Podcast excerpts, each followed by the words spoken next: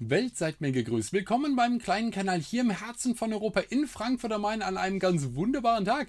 Ich hoffe, es geht euch gut. Ihr startet gut ins Wochenende. Das Wetter ist traumhaft. Es war eine schöne Woche. Es kommt ein schönes Wochenende. Wir werden viel Spaß haben und ich hoffe, ihr seid frohgemut. Das ist das Allerwichtigste. Habt nette Leute um euch rum, habt positive Gedanken, seid fröhlich und vor allem blickt optimistisch in die Zukunft. Ja, richtig, so machen wir das. Cheers, einen Schluck zum Start des Videos. Jetzt bin ich erfrischt, nichts kann mehr schiefgehen. Passt auf! Zum Thema optimistisch in die Zukunft blicken. Das wird eine Zukunft ohne Kauf auf Karstadt sein, das ist vollkommen klar. Die Firma gehört weg, möglichst zügig. Wir können jetzt drüber reden, weil ich ja auch viel angeschrieben werde, deswegen äh, fasse ich das Thema an. Dazu ist es gerade noch aktuell, das macht natürlich noch ein bisschen mehr Spaß. Kann man denn noch irgendeinen Optimismus haben bezüglich Kauf auf Karstadt? Es geht natürlich, wir können es auch gleich mal streichen, alles, was ich jetzt in diesem Video sage, richte ich immer an das Management von Kaufhof Karstadt. Nicht an den Indianer, der irgendwo steht, sondern an die Häuptlinge. Ja, das ist der, das ist der Plan. Nicht an den, der das Regal auffüllt, nicht an den, der an der Kasse sitzt, nicht an den, der irgendwie versucht, was zu verkaufen oder der im Backoffice sitzt, an der Service-Hotline sitzt oder die Päckchen packt, sondern an das Management, das jetzt seit 30 Jahren Schrott ist, würde ich sagen. So. Ja. Kann man, kann man so sagen. Weil es zu schaffen, man muss sich auch mal die Magnitude dieses Versagens wirklich angucken. Es zu schaffen als einzige ernstzunehmende große Kaufhausketten, also ob es jetzt Hertie ist oder Karstadt oder Arcandor oder Galeria Kaufhof oder so, ist mir alles wurscht. Ist ein Batzen. Wenn man diese Marktposition hat, alle A-Lagen in Deutschland belegen sind, häufig von beiden, man hat alle Kundendaten, jeder Deutsche hat irgendwann mal da eingekauft, sozusagen. Und man schafft es, diese einmalige Position so gegen die Wand zu fahren, dass man seit zehn Jahren nur durch Steuerhilfen und Staatshilfen und Einschnitte bei der Belegschaft, bei den Indianern, weil die Häuptlinge es nicht können, überlebt. Dann gehört man sowas von weg. Das ist unglaublich. Diese Magnitude wirklich dieses Versagen, des Versagens, die muss man sich wirklich immer wieder vor Augen halten wenn die jetzt angejammert kommen, dass irgendwas nicht läuft, dann muss man noch mal kurz in der Zeit zurückgehen, 1990, und dann meine so eine kurze, kurze, auf so eine Bildergalerie könnte man da machen mit allen Fehlern und parallel zeigen, was andere Firmen in der Zeit gemacht haben und die dann fragen, was mit denen eigentlich los ist. Was ist mit denen eigentlich los? Und die gehen ernsthaft zum Job jeden Morgen und glauben, sie würden irgendetwas reißen und erzählen am besten noch anderen, die es können, was sie tun sollen. Obwohl ihr Versagen erwiesen ist über Generationen. Das ist eine Kunst, sage ich euch, das lernt man nicht so leicht. Da muss man echt, da muss man, da muss man zu jemandem, da muss man zu irgendeiner Art von, von, von großem Meister, glaube ich, gehen, der einem das irgendwie durchgibt, dass man dann trotzdem wirklich immer noch diese Art von Dreistigkeit hat, in der nächsten Woche weiterzumachen damit. Einfach so. Ich finde es verblüffend. Ich finde es wirklich verblüffend. Das ist wirklich, ich frage, ich stelle mir das immer so als Sportler vor. Also ich, ich, wenn ich mir das so umsetze, es das Einzige, wo ich mir das dann vorstellen kann, man stellt sich dann irgendeinen Spieler vor, der der gröbste Stümper der Welt ist. Ein Torwart, der sich jedes Spiel drei, vier Dinger selbst reinlegt. Und der immer wieder aufgestellt wird und nach dem Spiel erzählt, was er für ein Guter ist. Das, das, das, es ist so wunderbar ohne irgendeine Art von Reflexion, dass man sich überlegt, hinterfragt, die Strategie ändert. Na, bah, hier. Und als weiter, der Abgrund kommt doch immer näher. Also das nochmal so als Grundidee und Struktur. Und das muss man immer wieder, wenn man da so guckt, ich weiß nicht, ob das ein Kurzzeitgedächtnis ist oder so, aber bei den Politikern, die haben generell kein Gedächtnis, aber so bei diesen, bei diesen Berichten, die ich immer drüber lese, wird irgendwie gesprochen und dann wird von Kurskorrekturen geredet und dann wird von vielleicht einer Verbesserung zum Vorjahr geredet. Dann denke ich mir, das ist, wir sind hier unten angekommen und dann geht es hier ein Stück hoch. Wir kommen von da und wir sind hier und hier geht's ist super, ja, die Verbesserung ist spürbar. Und dann denke ich mir, hier, hier müssten wir sein. Und die müssten nicht hier sein, sondern die müssten da oben sein, weil sie ja so einen Vorsprung vor dem Markt hatten. Und sie sind dort unten. Also wie gesagt, dieses Versagen muss man sich immer wieder vor Augen führen, wenn man über äh, Kauf auf Karstadt spricht. Und damit da überhaupt keine Diskussion aufkommt, irgendwie, ob an denen, ob in dieser Firma noch ein Wert liegen würde. Den einzigen Wert, den die haben, sind die netten Mitarbeiter, die sie haben, die sich schleunigst einen anderen Job suchen sollten. Aber sonst ist das gruselig. Und jetzt reden wir mal über das Konzept, was die haben.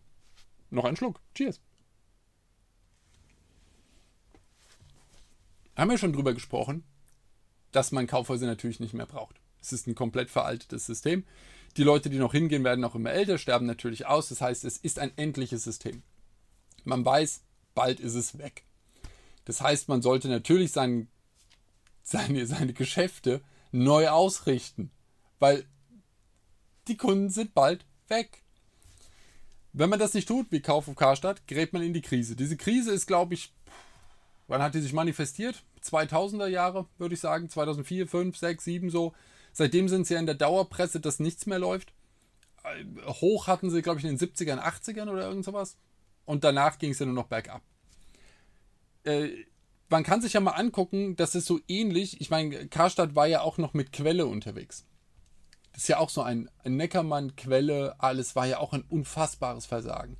Und also nur Managementfehler auch. Das muss man sich auch immer vor Augen führen, dass das nicht, da gab es keine höhere Macht, da gab es auch keine Intrigen, dass da irgendwie äh, andere Staaten reingepfuscht hätten, dass ein Erdbeben kam, dass irgendwas, nein, das ist pures Managementversagen.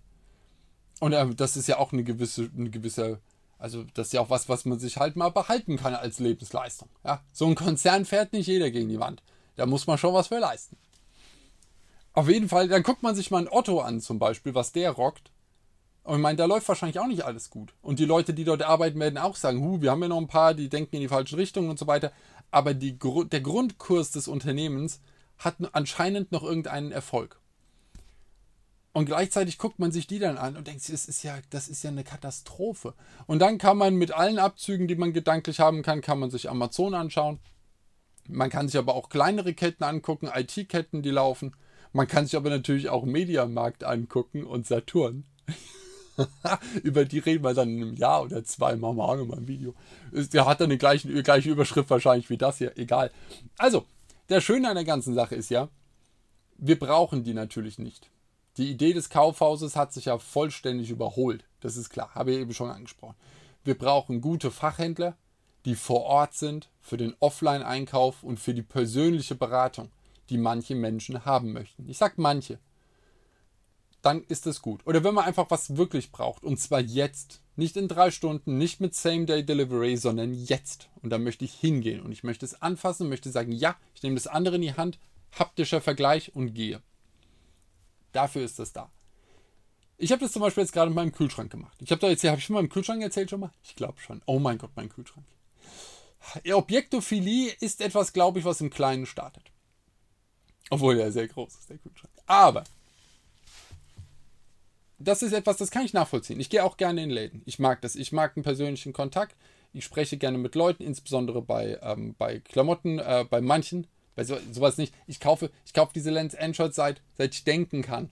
Und die bestelle ich nach. Die Qualität stimmt, der Service stimmt, der Preis stimmt, ich kauf's. Dafür ist das Internet gut.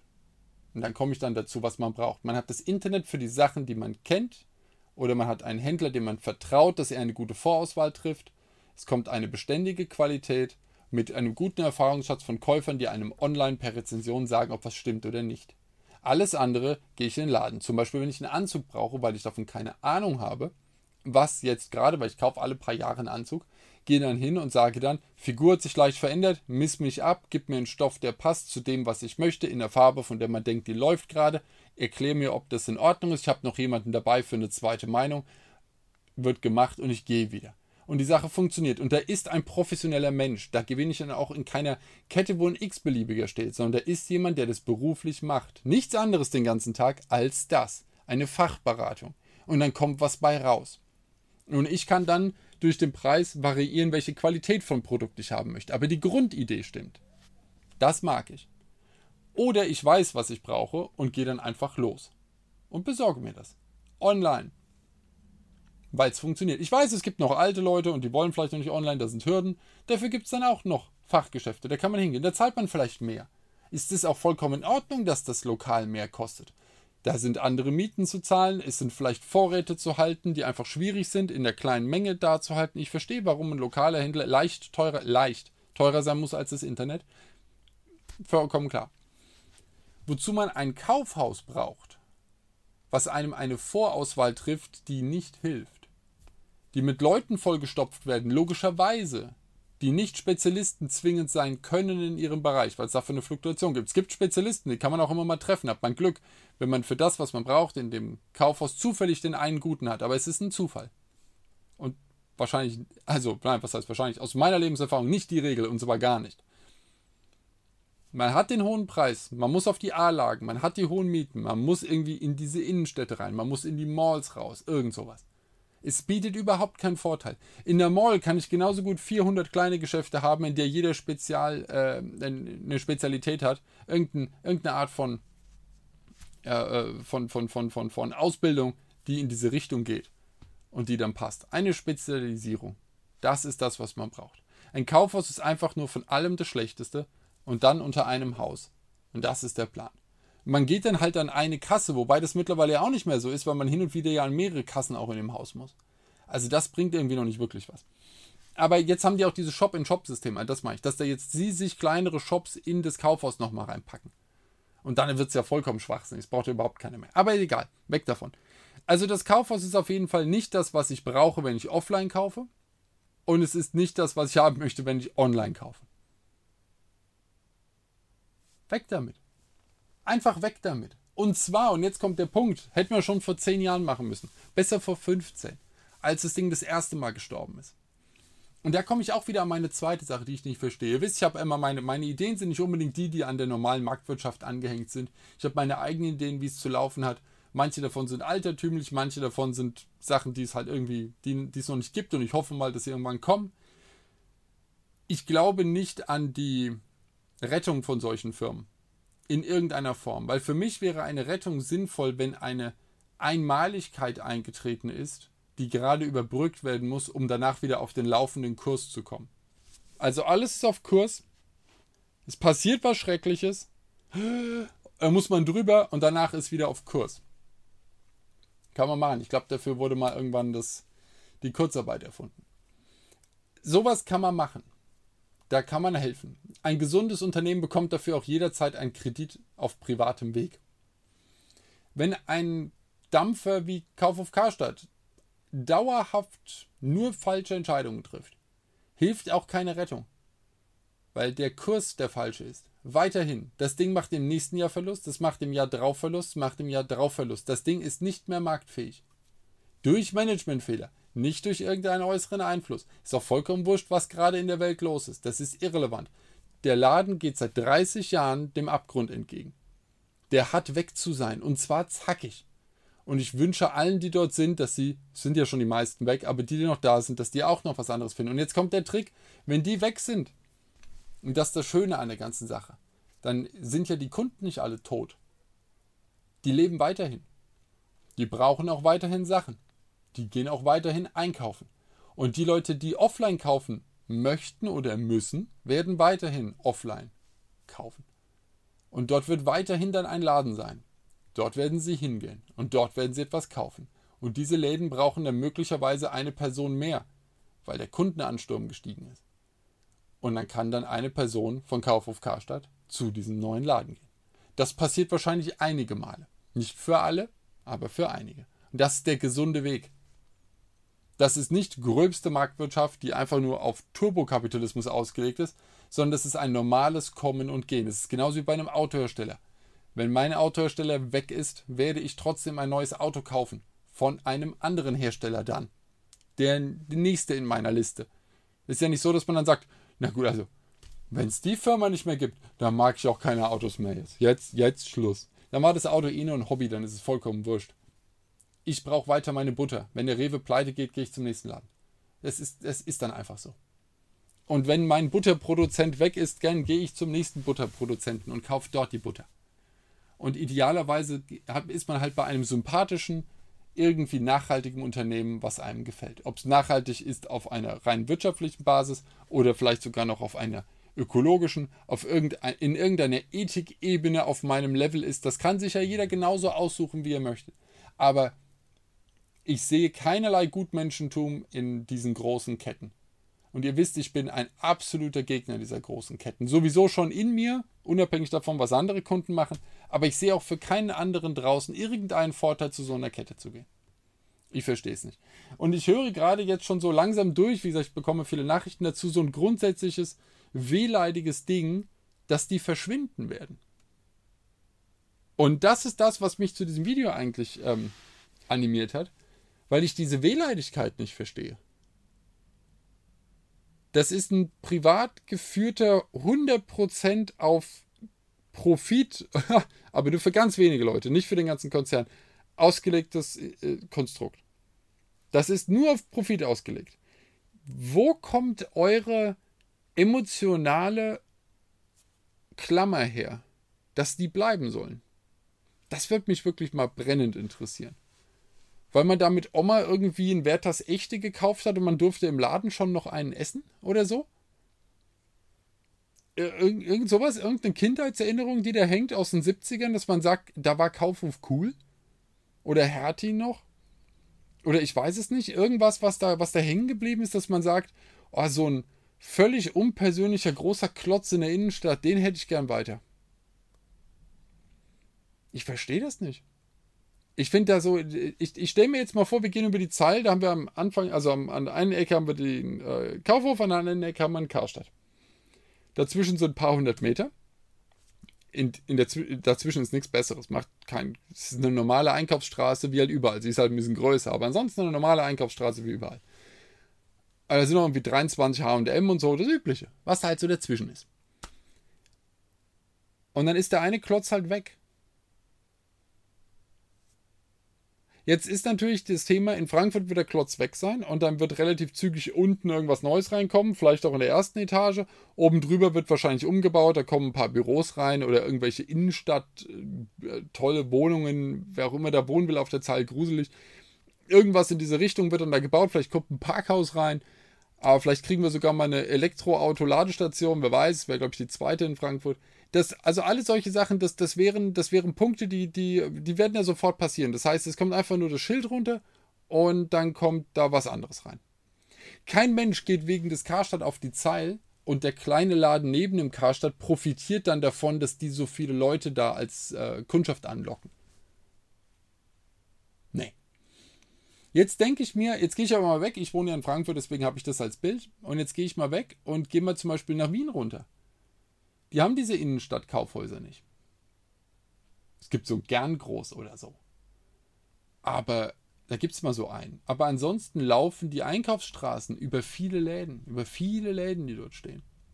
Man kann raus in die Shopping City Süd fahren, in so eine Mall oder in die, in die äh, Donau City oder irgend solche Geschichten. Und diese Innenstadt-Malls sind, sind wohl nicht mehr wegzudenken, die brauchen wir anscheinend als Zivilisation ganz dringend. Aber auch da sind es Ansammlungen eher von kleineren Geschäften, wobei das fast immer generische Ketten sind. Das ist völlig wurscht, wie ihr kann es genauso gut in den Kaufhaus gehen. Es ist ein bisschen spezialisierter, ein bisschen besser vielleicht. Aber ich stelle mir doch jetzt mal diese Utopie vor. Jetzt müsst ihr versuchen, mir zu folgen. Dass man in der Innenstadt keine dämlichen großen Ketten hat, sondern gute Geschäfte. Und dass die Innenstadt einer Stadt eine Persönlichkeit ausstrahlt. Dieser Stadt nämlich. Und der Leute, die in dieser Stadt wohnen. Und da kann ich euch auch noch eine Geschichte erzählen. Kurz nochmal stärken. Cheers. Ich habe mich in der Innenstadt für einen Laden beworben. Seinerzeit. Den habe ich natürlich nicht bekommen, weil ich ein kleiner, unbekannter Händler bin. Den hat dann eine Touri-Kette bekommen, die einfach so, so halt Firlefanz an Touristen verkauft in Innenstädten. Einfach so. Also eine, ein vollkommen gesichtsloser Laden. Einfach nur das, dass die Touris mit Basisprodukten versorgt werden. Was ich bitter finde, weil das eine, halt eine stark frequentierte Lage war. Aber wenn ich in die, hier direkt bei mir beim, beim Laden äh, geht man ja äh, über den Eisernen Steg, unsere Fußgängerbrücke und kommt dann auf den Römerberg. Es geht noch gut los, weil man begrüßt wird von so einer richtig alten Konditorei. Und dann ist da nochmal so eine Kneipe. Das funktioniert nochmal. Apfelweinwirtschaften und so weiter. Dann kommt dieser extrem künstliche Römerberg, da haben sie ja versucht, diese, diese, diese eine Fassade, diese Fassadenzeile gegenüber das Rathaus wieder, wieder hochzuziehen, hat ja auch funktioniert. Sind unten auch diese Läden drin, ist natürlich voll mit Touristen, wie das, wie das halt so ist. Und man wandert darüber und kommt dann auf die neue Kräme, die hoch zur Zeil führt. Ist ja alles hier nur, Frankfurt ist so klein, sind 10 Minuten zu Fuß und man ist da. Und es gibt noch, ich nehme mal an, dass den Familien die Häuser ge gehören, so ein, zwei Sachen, äh, so ein Gewürzhaus zum Beispiel, was noch was. Aber vorne an der Ecke war ein, ein Butlers oder ein Depot oder sowas. Das Depot kommt, glaube ich, später dann. Ähm, dann ist da natürlich so ein, diese üblichen Kofferläden und ein bisschen äh, Tax-Free-Shopping. Dann gibt es hier mal Geschirr, dort gibt es dann die Messer, die üblichen. Und dann gibt es irgendein Kochstudio, was ich in jeder anderen Stadt auch sehe es gibt dann diese kleinen Schmucklädchen, Ketten. Wir reden aus, ich rede ausschließlich über Ketten. Ich rede nicht über irgendetwas, wo man denkt, ach nett, in Frankfurt. Nein, in jeder Stadt über 50.000 Einwohner gibt es das Zeug auch.